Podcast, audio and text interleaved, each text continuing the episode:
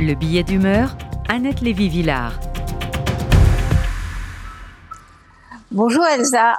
Pour une fois, je ne suis pas en face de vous dans le studio de RCJ, mais assise à la terrasse d'un café dans la vieille ville de Nazareth. Vous pouvez entendre un peu de musique arabe derrière moi.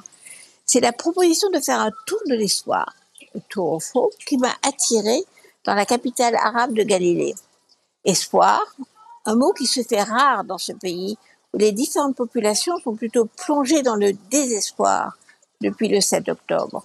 Une nation entière semble frappée par le fameux syndrome post-traumatique, PTS en anglais, post-traumatic syndrome, identifié par les médecins américains chez les anciens combattants du Vietnam. Nazareth, ville natale de Jésus-Christ, a toujours été un haut lieu touristique mondial. Aujourd'hui, les rues sont vides, les boutiques sont fermées, les hôtels aussi. La vieille ville avait déjà brûlé pendant des émeutes en l'an 2000, mais depuis le 7 octobre, il n'y a plus de touristes, il n'y a plus non plus de visiteurs juifs voisins de Raifa ou de Galilée. Alors si on parle d'espoir, Nazareth est peut-être un bon endroit pour aller parler du futur, me dis-je, de la vie d'après-guerre en Israël, dans ce pays où 20% des citoyens sont arabes, arabes musulmans ou arabes chrétiens. Alors, cette capitale arabe de 80 000 habitants euh, comporte 70% d'arabes musulmans et 30% d'arabes chrétiens. C'était le contraire en 1948. À côté, sur la colline, une ville nouvelle juive avec 30% d'arabes a poussé. Donc les deux villes, arabes et juives, doivent vivre ensemble, à l'image du pays. Avec, comme dans la métropole voisine de Raifa, la réputation d'une coexistence paisible entre les habitants, tous avec un passeport israélien.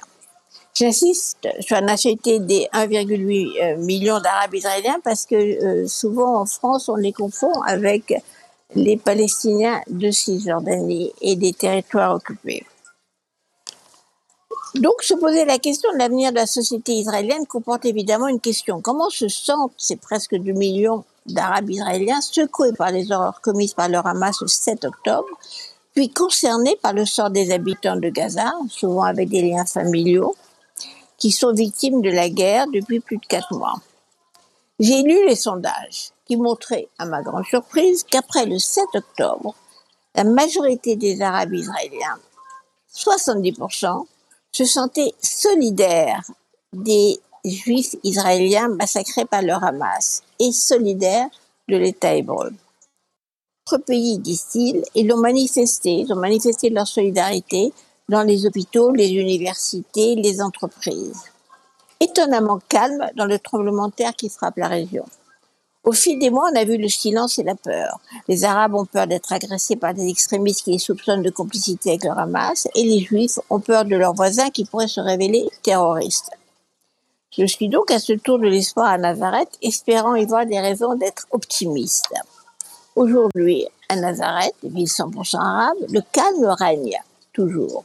Mais les Palestiniens osent maintenant briser le silence comme une jeune femme qui a ouvert un café dans la vieille ville et qui dit Je suis palestinienne, j'ose le dire, palestinienne de nationalité israélienne. Des cafés culturels, des galeries, des boutiques hôtels, Nazareth est en plein boom et développement en attendant le retour du tourisme. Les impacts de balles sur les vitrines montrent que le problème n'est pas seulement politique, mais comme toutes les communautés arabes en Israël, la mafia règne et fait euh, et commet nombre d'assassinats sur leur propre euh, communauté. Alors l'espoir. Oui, disent les Palestiniens que je croise dans la ville. Oui, dit euh, Maoz Inon, l'ancien du kibbutz, qui a lancé l'idée d'un tourisme communautaire à Nazareth avec son tour de l'espoir.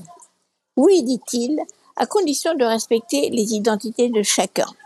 Il nous montre un graffiti sur un mur de pierre, dans un anglais un peu approximatif qui dit respectez les existences, qui veut dire les identités, ou attendez-vous à de la résistance.